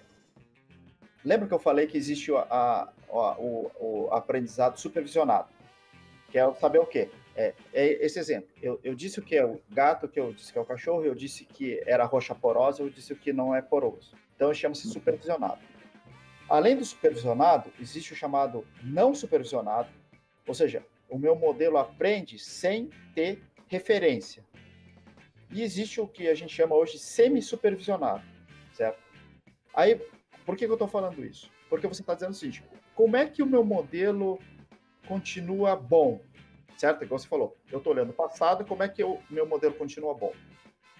No algoritmo super, eu estou falando em geral, tá? Tem, tem suas exceções, mas em geral. É, o algoritmo supervisionado, imagine que eu fiz aquele exemplo que eu falei ali do, do, do crédito. Eu vou dar crédito ou não. Poxa, daqui a seis meses, o que, que acontece com o modelo? A, a tendência, esse meu modelo, ele cada vez ir perdendo um pouco a eficiência dele. Por quê? Porque o meu dado histórico que eu construí seis meses atrás mudou, né? Certo? Então, não reflete mais a realidade. Mais a realidade. Então, nos modelos supervisionados, como é que se faz esse, essa retroalimentação? Na verdade, é uma, você tem que fazer o quê? Você tem que fazer ajustes do modelo. Então, por exemplo, passou três meses, eu, vou, eu, eu tenho que ficar monitorando o meu desempenho do modelo. Lembra que eu, tô, eu, é, é, eu, tenho, eu tenho resposta, eu tenho gabarito, né? Por exemplo, eu quero dizer assim, eu disse que aquele cara ia, ia pagar, devolver o meu dinheiro. Pô, o cara não devolveu. Então, eu consigo acompanhar quanto o meu modelo está errando ou está acertando. Então, se aquele está num patamar bom, você deixa. Ele começou a cair, o que, que você faz? Você faz pequeno ajuste no modelo. É como se você falasse, olha, eu não vou fazer do zero, eu simplesmente vou lá fazer, é mexer nos parâmetros que a gente chama. Eu vou mexer nos parâmetros. Opa, aí ele voltou ao patamar original. Beleza, continua. Mas chega um ponto onde esse troço realmente ele cai muito. Poxa, olha só, eu tentei mexer no parâmetro, continua ruim. O que, que eu faço? Eu tenho que refazer meu modelo. Então, na verdade, o que existe é você refazer o seu modelo. Então, de tempos em tempos, é provável que você tenha que refazer o seu modelo. Então, eu, então não existe esse retroalimentação automática. na verdade, está alimentando o seu histórico, mas seu histórico você vai ter que fazer um modelo com um novo, um novo passado, vamos dizer assim. Né? Vou dar um exemplo. Sim. Não é um modelo que vai não, se autoajustando, né? Isso... Vou dar um exemplo onde o pessoal reclamou, foi, foi motivo de apesar da, da situação ser triste, mas foi motivo de piada é, na nossa área. Deu Covid. Todos os modelos construídos antes do Covid, teoricamente, não vão funcionar. Porque o comportamento das pessoas mudou tudo. Então, meu histórico, né, o modelo foi criado com, lá com dados de 2019, cara, não, não reflete mais 2020. Então, obviamente, o cara teve que fazer um ajustes e fazer esse acerto. Então, beleza. Nesse tipo de modelo. O modelo não supervisionado, este sim, ele faz o quê? Ele vai. Ele não precisa de, de, de, de, de padrões. Eu não preciso dizer que esse é sim, esse é não. Automaticamente ele vai a, se ajustando. Esse sim vai se ajustando. Mas em compensação, ele não é. Ele não tem tanta. Como é que eu vou dizer assim? Né, ele não tem tanta utilidade assim. Apesar dele ter essa característica de tipo, ele não precisa fazer nada, mas não existe muitos algoritmos que a gente chama que é não supervisionado. É, pense uma coisa assim, como é. é que eu vou vai descobrir porosidade e não porosidade se eu nunca falar para o cara o que é porosidade? Então, um troço meio assim, é meio... Sim. Então, o que acontece hoje em dia, o que está muito comum é o semi-supervisionado. Então, o falha, diagnóstico de falha, por exemplo, de equipamento, é isso. Eu mostro para ele o que é o normal. Eu não falo o que, é anormal, eu só digo, eu sei que é o normal. Então ele aprende, entre aspas, o que, é o normal. Quando ele acha uma coisa que sai fora do normal, ele apita, entre aspas, né? Ele ó, acusa, este cara talvez seja uma coisa errada. Então isso é uma detecção de anomalia. O cara não é que seja um erro, mas ele está dizendo, olha, é uma coisa que fugiu do seu padrão. Ah, o, o Matheus é um cara que todo dia chega aqui 7 horas. 7, 7, 10, 7, 15, 6, 50. Um dia ele chegou 5 horas da manhã. Opa! Saiu do normal. Saiu do normal. Então, Entendi. só que eu, eu dei para ele os dados do seu normal. Certo? Né? Todos os horários de chegada. Então, isso é comum. É, então, esse tipo de algoritmo, eu não. Esse sim, todo dado automaticamente vai sendo retroalimentado. Porque ele vai calculando, é como se fosse assim. Imagine você, você tinha um comportamento de chegar sempre 7 horas. Aí começou, por algum motivo, chegar 5. No primeiro momento, ele vai acusar todos os 5 horas como anormal. Mas depois que essa janela andar um pouco, os seus 5 horas vai virar normal. Entendeu? Então, normal. isso que eles chamam de retroalimentar. Então, é tipo, ele não precisa dizer nada, automaticamente ele sabe que o meu padrão mudou. Tá? E isso é incumbência do, da ciência de dados Essa mesmo. é incumbência né? da ciência de dados. Isso daí também é, é gera uma dependência daquele, daquela questão de armazenamento em nuvem, né? Do data warehouse estar tá armazenado em nuvem para fazer essa retroalimentação do modelo, né? Sim, o problema. Não necessariamente você precisa estar tá na nuvem. Você podia estar tá armazenar tudo nos seus computadores lá da empresa, locais. O grande, a grande vantagem hoje é que nuvem ela é barata. É barato armazenar em nuvem. Então, assim, as empresas normalmente elas, elas vão fazer isso, esse armazenamento é, em nuvem porque é mais barato. E, e, eu, esse gráfico aqui, esse desenho que eu faço aqui, basicamente é isso que você está falando, Pedro. As pessoas quando fazem análise, eu tenho dado aqui, né? Inicial aqui. Aí eu tenho análise. Não importa se é uma análise gráfico ou uma análise de machine learning, é uma análise. Ele uhum. toma uma ação para ganhar dinheiro. Uma das coisas que as pessoas esquecem é justamente essa, essa setinha aqui de baixo. Ó. Eu preciso voltar e armazenar isso aqui. Por isso que isto é uma empresa, é, quando a gente chama de cultura data-driven, que é, uma, é você, comum vocês ouvirem, o que, que é cultura data-driven? Ah, eu, eu, é uma empresa que toma a decisão por dados. Poxa, mas meu dado muda todo dia. Então, esse meu dado precisa estar sempre sendo voltado para mim e a, a, ação que eu tomei, eu preciso armazenar isso, porque a minha decisão amanhã é diferente. A minha decisão amanhã é feita com dado de hoje, né? Assim, as coisas que passaram hoje eu vou considerar para amanhã e assim sucessivamente. Tá? Uhum. Tá? Mas isso é importante, é o que você falou está correto. Assim. Só que isso tudo, em geral, é na nuvem, mas simplesmente por facilidade e por preço. Não, se a gente fizer um, um, paralelo aqui com a geologia de novo, o que aquecer é basicamente isso daí. Depois que você identificou os problemas é, durante o processo que estão causando aquela contaminação nos dados, né? Coloca uhum. lixo, sai lixo. Sim. Você tem que ir lá e corrigir esse, esse input de dados errado. Sim. Então, é um processo vivo ali, cíclico, que a gente trata na, na, na mineração que é muito a cara disso aí que você está falando. Exatamente. E você falou uma palavra correta, vivo. Os dados, elas, ele, isso, esse nunca para, é cíclico e sempre está mudando. E por isso você precisa estar, tá, é, você parece que não, mas você precisa de uma infraestrutura para fazer isso. É o que você falou. Ah, tá na nuvem, não importa, mas você logo pensou, poxa, mas eu preciso de uma infraestrutura para fazer isso. Uhum. Por isso que quando você fala em análise, análise nunca é uma coisa assim de uma mão só. Tipo assim, peguei o dado, analisei e entreguei o resultado. Isto não é análise. Isso é uma coisa pontual. Análise mesmo. Exatamente. Na análise né? num sentido corporativo, é você tá, esse dado que analisou, você tomou uma ação, voltou para você, armazenou e aí sucessivamente. Então, e só que as pessoas quando fazem machine learning, aí especificamente machine learning, ah, eu fiz um modelo que classifica rocha, por exemplo. Imagina que você vendeu isso, é o exemplo que eu dei. Mas o cara fala, beleza, agora vamos colocar na empresa inteira. Todos os meus geólogos no mundo inteiro usarem. Ah, mas eu não pensei nisso. É, talvez você. Aí perde Exatamente, talvez não seja sua obrigação, mas é, é, faz parte do, da solução pensar isso. Da onde que eu vou pegar esses meus dados? Né? Se é da planilha Excel, se é de um banco de dados, se é de algum lugar. O que não pode é o cara mandar por e-mail. É, mas, mas ô Maurício, e, e outra coisa que às vezes faz sentido pensar também é que se esse modelo que funcionou para uma região, uma mina em si, né, que, que as Sim. minas têm uma característica geológica ali bem peculiar Sim. umas das outras, vai funcionar para toda, todas as minas daquela, daquela empresa ali, se aquilo vai, vai poder ser escalável, né? Sim. Se aquilo ali, ou se é uma coisa que vai ter que ser feita de maneira mais analógica ali, de, é, de acordo com o ambiente.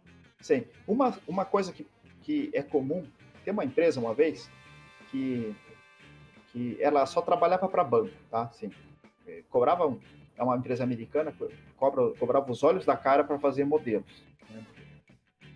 Só que aí uma vez eu perguntei, assim, eu tive curiosidade de saber, mas por que os caras são tão bons? É que eles ganharam mercado, sabe como? É como se ele falasse assim, você fala assim, ah, eu tenho, eu quero fazer um modelo específico aqui para minha mina X. Aí o cara fala assim: ó, oh, beleza, eu vou demorar seis meses para fazer esse modelo para você. Ah, mas enquanto isso, toma aqui o meu modelo de prateleira. Esse foi o grande pulo do gato dos caras. Eles tinham um modelo de prateleira que não era excepcional, mas ele funcionava basicamente ali. Então, isso é uma coisa que vocês que, por exemplo, você deu o exemplo da mina poxa, talvez essa, esse modelo de uma mina não funcione na, na mina B. Poxa, mas será que se eu deixar ele rodando, não serve, não fica melhor do que se eu não tivesse modelo? Enquanto isso, eu tenho tempo para efetivamente trabalhar no modelo específico para mina B. Essa é uma coisa que, você, que as pessoas têm, têm que ter sempre isso, que é, é, é como se fosse assim, a, a, a portabilidade do seu modelo, né? Vamos dizer assim é, é saber que o quanto que isso pode servir para um outro, para uma outra, é, como é assim, para outra região. Aqui eu vou até, né, um, um, caso, um amigo meu agora, mês passado, duas, três semanas atrás, ele defendeu a, a dissertação de mestrado dele e o dele era a parte de é, petróleo também. Só que era aqueles é, no, no, mar você dá aqueles tiros para você ver a, a ele capta com som, né? Sim, no caso sim, é, dele, é. ele, ele, trabalhou só com, a, com, o ruído que gera, é, porque ele capta a, a, o, o, som, mas vem com ruído. Sim. Então ele fez um pré-processamento para tratar esse ruído. Né? Sim, esse era o tema específico dele. Mas uma das coisas que ele foi elogiado no trabalho é porque esse também é a mesma coisa. O cara, eles fizeram os dados, porque isso também é um dado difícil de obter, né? Sim, não é claro. todo mundo que sai lá com o navio passando lá e tirando fazendo os tiros lá. O custo computacional para processar esses dados Não, é também é grande. Uhum. Inclusive, esse é um ponto importante. Ele fez um modelo lá para, sei lá, vamos dizer, Bahia, não sei do que. Aí um dos testes que eles fizeram foi pegar este modelo da Bahia, não sei o quê, e rodar na, e, e executar na Bahia de Santos. Tipo assim, será que este modelo que eu fiz aqui também funciona aqui para fazer essa eliminação de ruídos, etc? Totalmente, um dado totalmente diferente, etc. Mas ele, ele, ele viu que assim, o trabalho dele não conseguiu grandes resultados, mas não foi de se jogar fora. Sim. Então, então por que que tem isso? O fator principal é custo. O fator principal é custo. Principalmente quando a gente está falando, o dele é deep learning, né? É processamento, essa, toda essa área de deep learning aqui, é processamento de imagem, etc.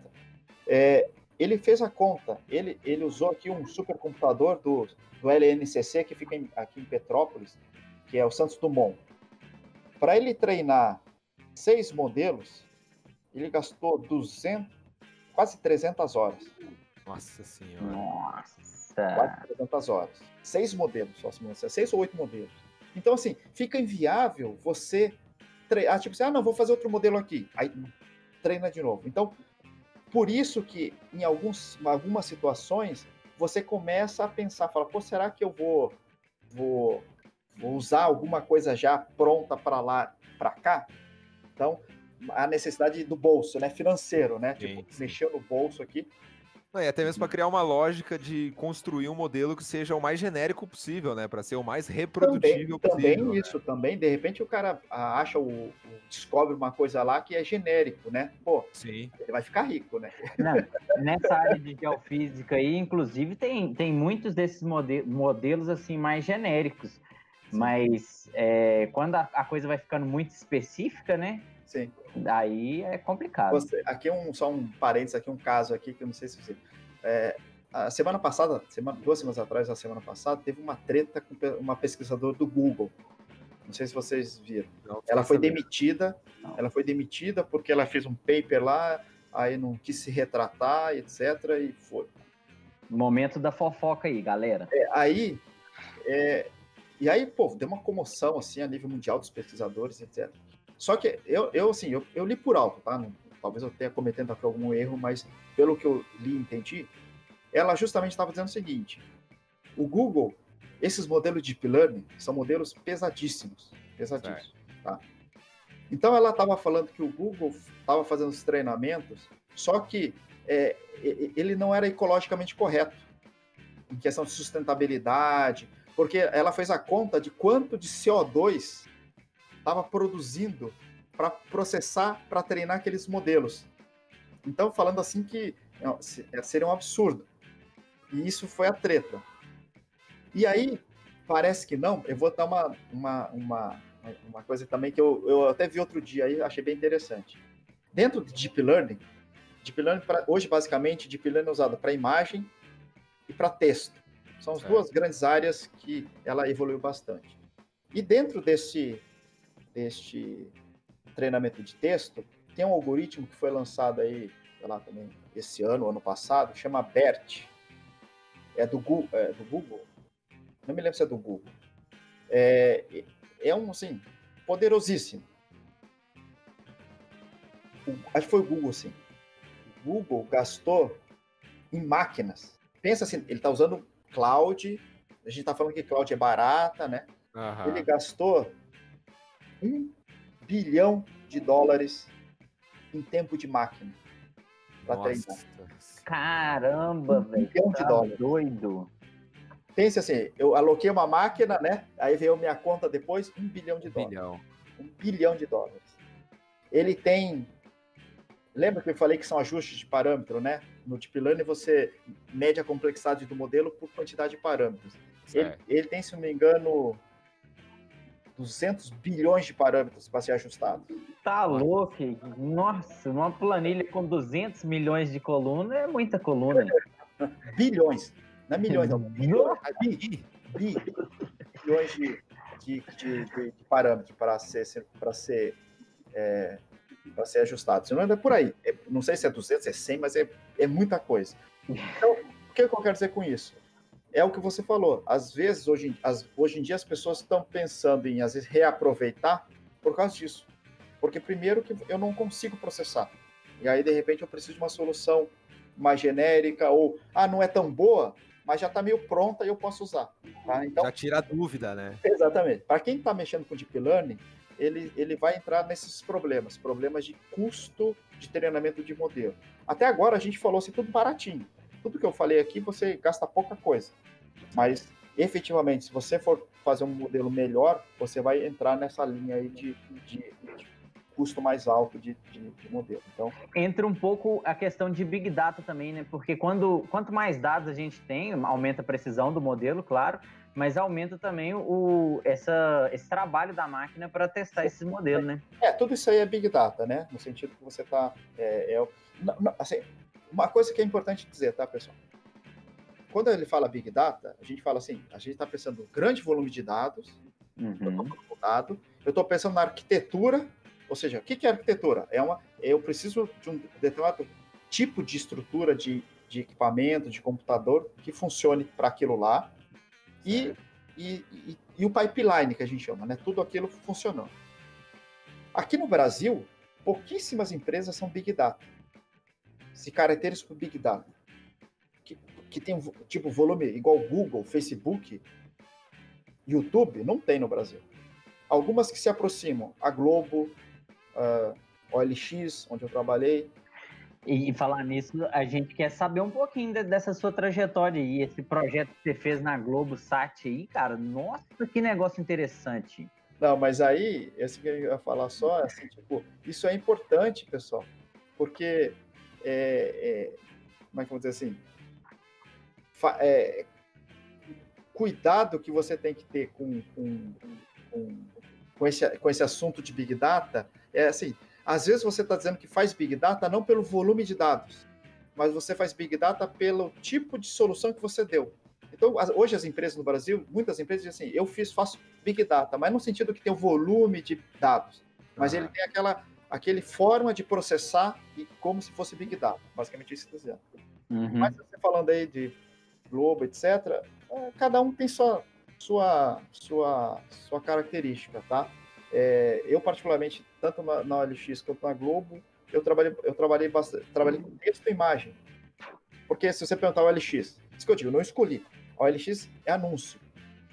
Certo. Que tipo de dado tem anúncio? Tem a foto e a descrição do texto. Basicamente, é essas duas coisas que eu tenho. Então, eu trabalhei, eu, eu trabalhava com, com fraude, né, no caso, é, de texto, e depois a gente foi, começou a fazer processamento de imagem, na época que ainda estava se começando as coisas de processamento de imagem. Então, deu para pegar um pouco de experiência nessas, nessas duas coisas. Por isso que eu entendo um pouco da parte de processamento de imagem, não mexo recentemente, mas é uma coisa assim, tipo. Mas não muda muito, tá, pessoal? A ideia sempre é a mesma. Assim.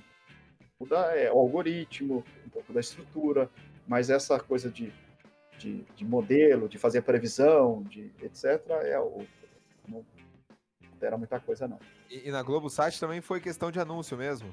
Não, lá, lá foi duas. Lá era. Eu fiz a parte de imagem, também fiz uma, uma parte de imagem. E lá eu fiz uma previsão de, de, de evento esportivo. Tipo, eu vou fazer um evento esportivo. Quantos, quantos recursos eu tenho que ter para fazer aquele evento? Tipo, eu tenho que levar três câmeras, é, um diretor de imagem, é, dois repórteres. Então, a gente fez uma POC lá para fazer essa, essa, essa previsão de, de equipe. Até funcionou bem, estava funcionando bem. Tá? Não, não é poder prever qual o tamanho da equipe que eu vou entregar para o determinado evento. É, exatamente. Você dava as características do evento e aí você ele fazia lá o, uma, uma coisa aproximada, obviamente, né? Mas que eu digo, sempre é Caramba! é. Mas são vários tipos que eu digo. O modelo, o, o, o segredo de você fazer um bom trabalho, e aí eu posso dizer nos dois casos, tanto na OLX quanto na Globosat, é, é, é, é o quanto, no meu caso, eu sou um cientista de dados. Foi que eu envolvi o cara, o usuário, o cara que conhecia o problema. Certo. Por isso que o trabalho foi bem feito. Lembra que eu falei lá no início? Pô, se eu for fazer um trabalho de geologia, pô, se eu, você me der e eu não perguntar nada para você, eu vou fazer um trabalho muito. Eu vou trazer um modelo assim, vou chegar um modelo para vocês, encher o peito e falar assim, ó, fiz um modelo aqui. Aí quando eu explicar, você fala, hum, mas você fez uma consideração aqui que, ó, isso aqui, não ó. Existe. Não existe isso aqui. Isso aqui é impossível de acontecer. Aí você fala, aí, pô, agora, se eu tô conversando com vocês, é, é, tratando o assunto, qual parte que é importante? Nas features, lembra? Sim. Quando eu chego para você, você fala assim: ah, eu quero fazer um modelo de previsão de rocha, de porosidade de rocha. Aí você é um cara que sabe. Eu vou começar a falar, pô, mas aqui isso aqui é assim, assim, assado? Não, assim, isso aqui nunca acontece. Aqui vai acontecer dessa forma. E aí a gente vai afunilando, afunilando, e você chega nas características. No caso ali é Deep Learning, né? Mas vamos pegar um exemplo se eu fosse fazer alguma coisa assim manual. É, e aí a gente consegue che efetivamente chegar no resultado bom. Então eu preciso. O mais importante hoje, dentro do contexto de ciência de dados, é o especialista do domínio. Ou seja, é. se eu vou fazer um modelo para geólogo, para geologia, o mais importante é o geólogo, não é o cientista de dados. Porque é você que. É aquele troço do entrar lixo sai lixo, né? Claro. Tem que saber reconhecer as nuances, né, de cada área ali para não acabar escolhendo de forma precipitada na hora de processar. Né? Exatamente. Né? E, e a, a, pior coisa que existe é quando você é, faz um modelo e quando você leva para o especialista, o, o, o especialista fala assim, cara, tá tudo errado o que você fez aí. Assim, não faz sentido, entendeu? Assim, é, então, a, isso já havia acontecer. Geralmente Sim. acontece isso quando a pessoa quer fazer assim, ela quer tá, quer pegar o trabalho, é como se você me desse o trabalho, eu levasse, trouxesse aqui para casa, fizesse, e aí eu vou falar assim, não, só, eu só quando terminar eu vou entregar para você. Uhum. Entendeu? Então, é, por isso que eu, eu, eu, eu bato na tecla. Mais importante para quem vai trabalhar com dado é o conhecer o dado. Por isso que para vocês, né, no caso, vocês são essenciais no conhecimento desse é, do assunto, tá? Eu acho que não o, o cientista vai te ajudar bastante, mas hoje em dia com esse AutoML, essas coisas facilitam a vida. Então é um incentivo para vocês de áreas distintas trabalharem com ciência de dados. Juntos. Sem se aproximarem, né? Exatamente. Ou até mesmo sem ciência de dados, sem, sem o cientista de dados, mas vocês trabalharem assim. Eu acho que é, é, não pense que ciência de dados é uma coisa complicada. Pelo contrário, ele tem ficado cada vez mais fácil para você usar. Né? Eu sou é... a prova disso, viu, Maurício? Exato. Exatamente. Tenho hoje, adentrado cada vez mais por causa das facilidades. Sim. E hoje, com o conhecimento que você tem de BI, dessa toda essa área de dados, você consegue aplicar. Se você, você talvez consiga se diferenciar na geologia, por exemplo, justamente porque você tem esse toda esse, essa facilidade de mexer com dados já. Exato. Acho que a capacidade de abstração, né, diante de um grande volume de dados é, é algo que é, é muito difícil e é, precisa de muito treinamento, né? De primeira coisa que você faz, você bater o olho naquela planilha de Excel cheia de dados, você fala, meu Deus, não, o que, que eu tenho que olhar? O que, que eu tenho que fazer? E aí depois de um tempo você já fala, ok, vou filtrar isso aqui, ou então eu só vou rolar e ver se tem algum dado diferente só. Isso. Enfim, a capacidade de abstração mesmo que tem que ser treinada, isso que é o, o, o difícil da coisa, né? Exatamente. Infelizmente é um pouco da prática, né? Sim. Às vezes você tem a teoria, você lê livro, lê é, artigo, etc., mas é, nada substitui você trabalhar. Por isso que eu incentivo as pessoas que quer, querem mexer com isso, é, tem que começar a, a mexer, a pegar um casinho. Na internet hoje é fácil, né? Hoje tem bastante cases que você pode reproduzir. Aí você vai tentando reproduzir, reproduzir, e aí você vai pegando um pouco dessa, dessa, dessa experiência, assim. Aí você ganha velocidade, inclusive, com isso.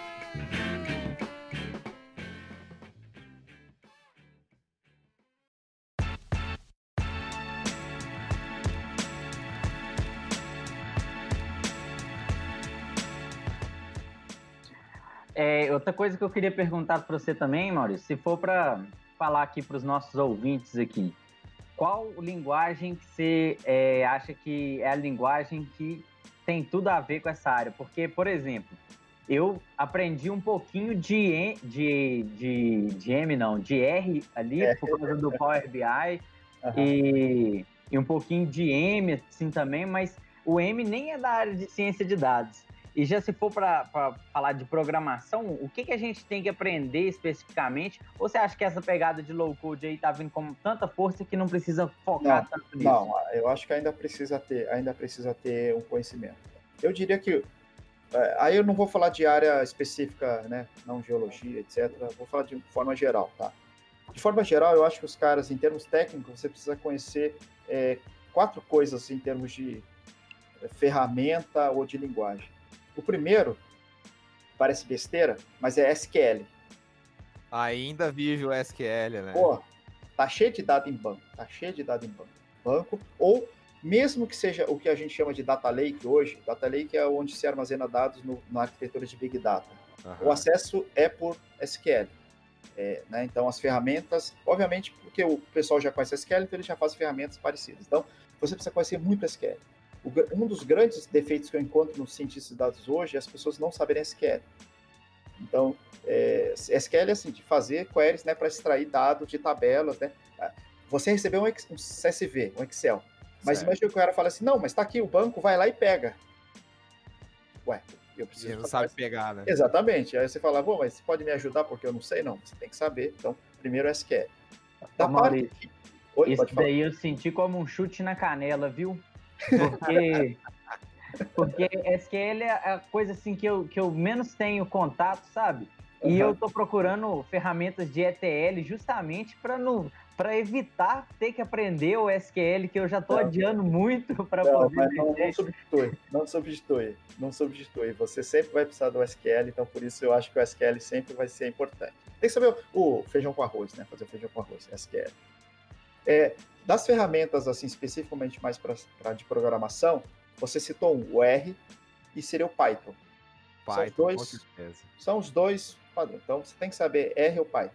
Eu, particularmente, acho o Python mais versátil. O R ele é mais. A de, é mais de declarar as bibliotecas dele é muito prática, né? É, Você não precisa é, ter tudo. Eu é. vou declarando conforme eu preciso e aí é. sim eu vou usando, né? O R também não é que seja difícil, mas o R, quem, é, o pessoal de estatística gosta muito do R, né? Sim. Mas, mas de qualquer forma, os dois são os, os mais usados, tá? Sim. Eu, se fosse orientar, eu diria o Python primeiro e o R segundo, mas aí vai depender do gosto da pessoa. Mas saber o R é, é importante e o Python é importante. E por quarto lugar, são as ferramentas de visualização. Então você já citou Power BI. Então hoje no mercado é Power BI e Tableau, são os dois mais comuns de visualizações, são ferramentas de visualizações. Então você meio que pegando essas, essas quatro ferramentas, vamos dizer assim, você pega do início ao fim. Né? Você pega o SQL para pegar seu dado, aí o R, o Python lá para processar seu dado, para fazer as suas análises, e uma visualização para finalizar com um resultado que você queira mostrar. Resultado, né? Exatamente. Então eu acho que um cara de, que trabalha na área de dados, ele precisa ter essas, essas pelo menos em mente essas, essas ferramentas de visualização, qualquer uma que seja Power BI, o SQL, o SQL, o R e o Python. São o que eu imagino de ferramentas. Tá? Bacana. Maurício, já estamos aqui há uma hora e meia, Opa, já, um pouco mais. Maurício, muito obrigado por ter participado aí com a gente. Ó, a conversa foi show de bola. fiquei muito feliz de ter você aí. Você é o pai de uma colega minha de faculdade. esse contato, show de bola. É, se quiser deixar algum último recado aí, agradecer alguém aí, pode mandar um beijo, um abraço para quem for. Não, só quero agradecer a oportunidade. Eu não sei se foi, é, é, né, foi, foi importante a explicação, mas é que o assunto é muito grande assunto é muito vasto. É, eu sei que vocês são de uma área específica, né, que são Sim. de geologia, então, mas eu acho assim interessante, eu acho que essa iniciativa de vocês buscarem é, juntar esse conhecimento de ciência de dados, de dados, vamos dizer assim, né, com a geologia, eu acho que vocês estão aí à frente, é, né, de muitas pessoas ou de muitas áreas, onde o cara não está nem pensando nisso ainda. Então, eu acho que parabéns aí pela iniciativa de vocês. É, é, Espero ter, ter, ter ajudado, contribuído com algumas informações, mas estamos aí. Também, se tiver qualquer dúvida depois, alguém quiser falar, perguntar, manda aí através né, do, do canal aí. Eu Beleza, eu vou depois, eu vou deixar os contatos de todo mundo aqui, eu vou deixar na descrição do podcast. E aí, mas ajuda bastante a, a forma de a, a, forma como você aborda o determinado problema é bastante diferente da nossa, então acaba abrindo o olho nosso para muitas formas de se enxergar o mesmo problema. E isso é incrível, isso é muito valioso. Exatamente. Acho que a ideia é um pouco essa, assim. É, eu brinco que uma vez, é, é, aqui só para complementar, a minha tese de doutorado envolveu ciência de dados e psicologia. Olha e só. Aí, e aí o, o, amigo meu, que era psicólogo, ele me ajudava, ele falava isso, falou, cara, você tá com uma coisa quadrada querendo colocar numa coisa redonda. Então, eu tive, eu tive que adaptar. Então, acho que é a mesma coisa em geologia com ciência de dados.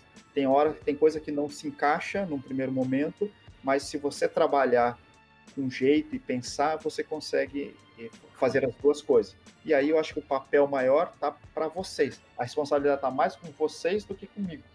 Porque eu não sei o domínio, né? Não conheço geologia, mas vocês conhecem muito. E vocês sabendo agora o que ciência, a que ciência de dados é capaz de fazer, agora cabe a vocês aplicar, né? Chegar onde se aplica cada coisa. Exatamente, exatamente. Onde precisa, onde não precisa, eu acho que isso é o, é o, o dever, o trabalho de vocês. Beleza. Ô Maurício, já sou seu fã, cara. Muito bom esse, essa aula que você deu pra gente. E muito legal mesmo a forma como você aborda aí de maneira leve os temas, né? Por, por exemplo, cachorro e gato. Isso aí foi muito legal. É, muito obrigado em nome da Mineralize novamente. E foi um prazer, cara. Pô, eu que agradeço de novo, pessoal. Obrigado. Um abração para vocês aí. Abração, Maurício. Abração, perdoa. Obrigado aí, pessoal. Espero que vocês curtam aí o nosso podcast. Vai tem mais coisa para vir, vai ter muito mais assunto e muito mais gente pra gente conversar. Gente, muito obrigado e boa noite. Tchau, tchau.